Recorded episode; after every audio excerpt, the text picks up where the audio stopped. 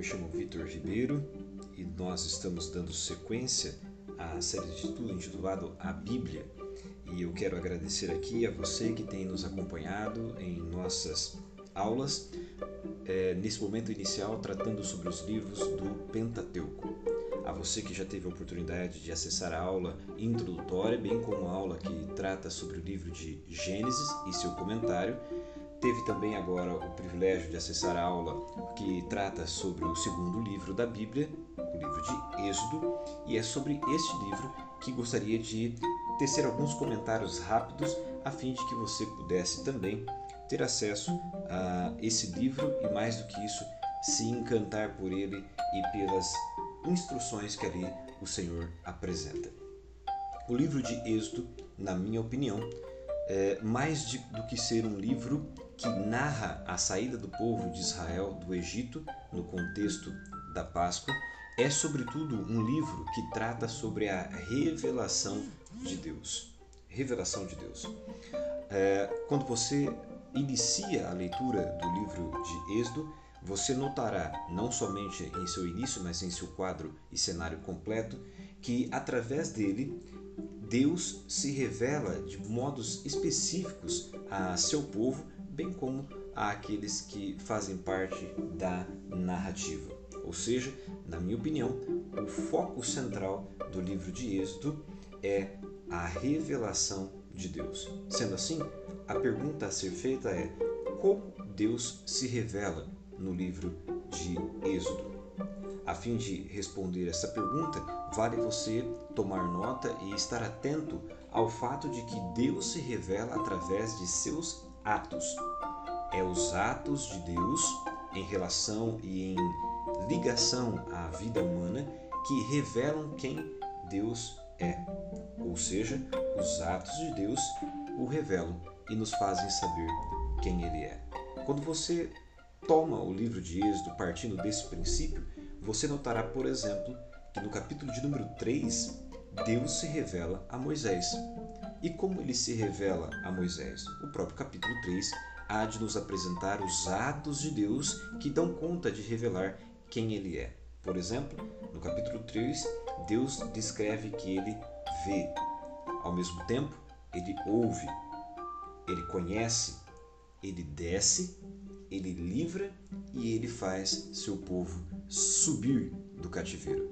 Estes verbos, essas ações, demonstram atos que o Senhor já está realizando em favor do seu povo e também realizará, a fim de tirá-los deste contexto de escravidão e levá-los a fim de é, receberem ou tomarem posse da promessa feita a Abraão. Então, note, no capítulo 3 há vários verbos que demonstram ações de Deus descrevendo quem Deus é para o seu povo.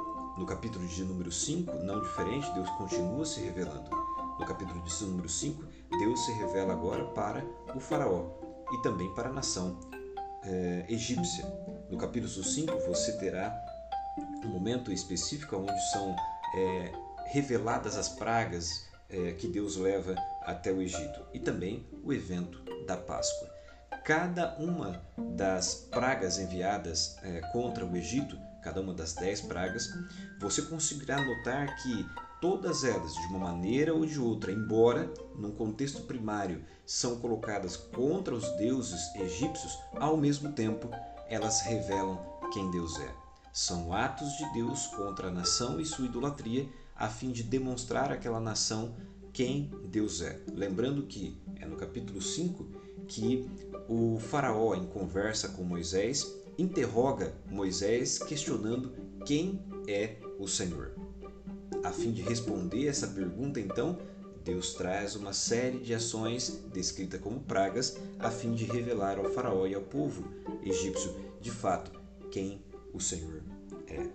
De igual maneira, quando você segue do capítulo 13 até o capítulo 40 do livro de Êxodo, você encontrará Deus ainda agindo de modo a demonstrar as suas ações a fim de revelar quem ele é.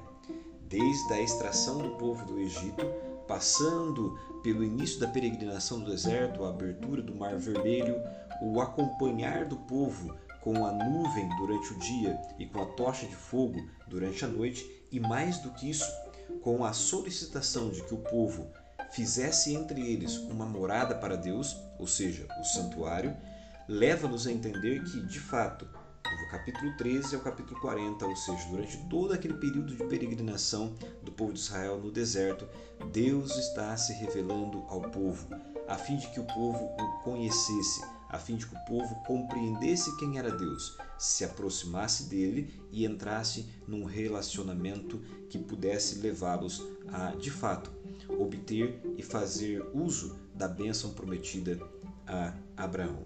Se você pega, por exemplo, o capítulo de número 20 do livro de Êxodo, acompanhado da leitura atentiva do capítulo 19, notará que o encontro do povo com Deus no Sinai, diante das teofanias, diante dos sinais, das luzes, trovões e terremoto, Deus está ali mais uma vez dando ao povo a oportunidade, o privilégio de conhecer a Deus através de atos de revelação.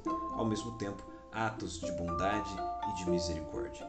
Eu espero que esse pequeno, esses pequenos detalhes possam fazer você entender de forma ainda mais profunda o significado e a abrangência do livro de Êxodo. Um livro que não somente mostrará o cuidado paterno de Deus ao retirar seu povo da, do meio da escravidão egípcia, cumprindo a promessa feita a Abraão no capítulo 15 do livro de Gênesis, mas mais do que isso, um Deus que deseja se relacionar com seu povo e, através de atos de bondade e misericórdia, revelar de fato quem ele é. Que Deus o abençoe, que com essas dicas e instruções você tenha ainda maior interesse em continuar estudando e participando dessa série intitulada A Bíblia, onde temos a finalidade de levar você à compreensão da palavra de Deus e, mais do que isso, fazer com que as bênçãos de Deus descritas na Bíblia possam ser reais também em sua vida.